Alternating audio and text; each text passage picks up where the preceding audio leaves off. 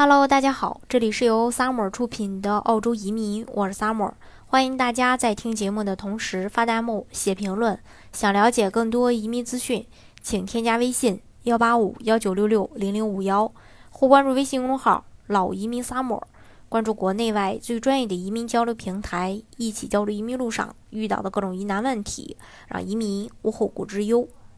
移民和房价到底是怎样的一个关系？有人说移民是高房价、低居质量的幕后推手，也有人说移民是澳洲经济繁荣的基础。削减移民有百害而无益，没有移民，澳洲的房地产市场就会出现崩盘。近期呢，有关削减移民的言论又开始被大家炒得沸沸扬扬。那伴随着还是澳洲当地政府各种收紧的移民政策。七月二日，澳洲人口研究所最新公布的一份题为《悉尼和墨尔本移民 PK 住房可负担性危机》的报告，呃，指出啊，削减移民是帮助澳洲年轻人实现购房梦想的根本解决途径。这份报告也指出，墨尔本每年超半数的住房需求是来自移民的住房需求。由于近些年该地接纳的移民数量激增，导致当地的中位房价飙升到八十二万一千四百六十三套，让很多本地人买不起房的同时，也导致很多本地年轻人租不起房。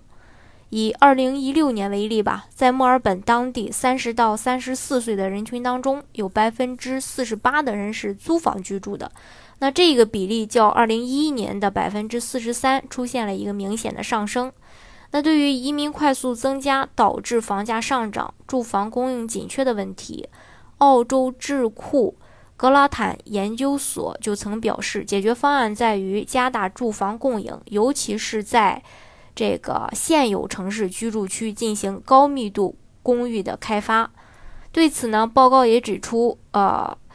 这一解决方案根本不可行。报告作者、人口学家 Bob Bora 和 Ernest Haley 说道：“增加供应的方案在以前就尝试过，但是对于解决房价，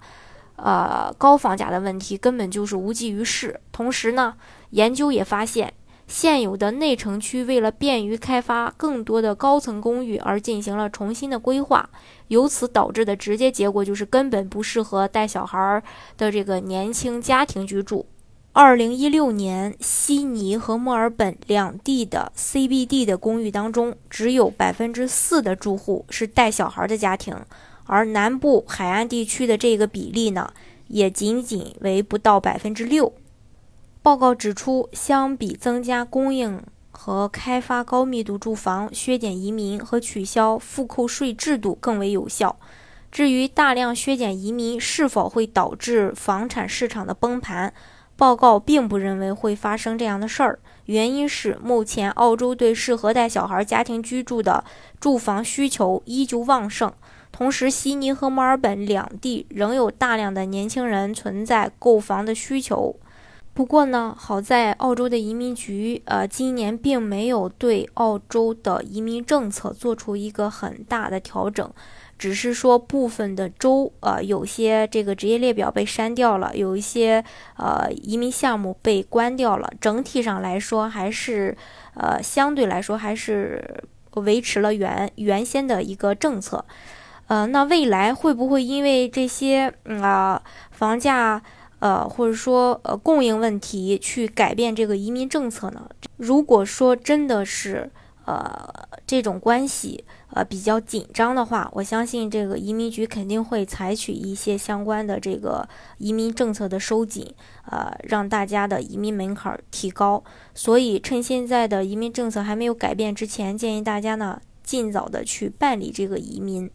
好，今天的节目呢，就给大家分享到这里。如果大家想具体的了解澳洲的移民政策的话呢，欢迎大家添加我的微信幺八五幺九六六零零五幺，或关注微信公众号“老移民 summer”，关注国内外最专业的移民交流平台，一起交流移民路上遇到的各种疑难问题，让移民无后顾之忧。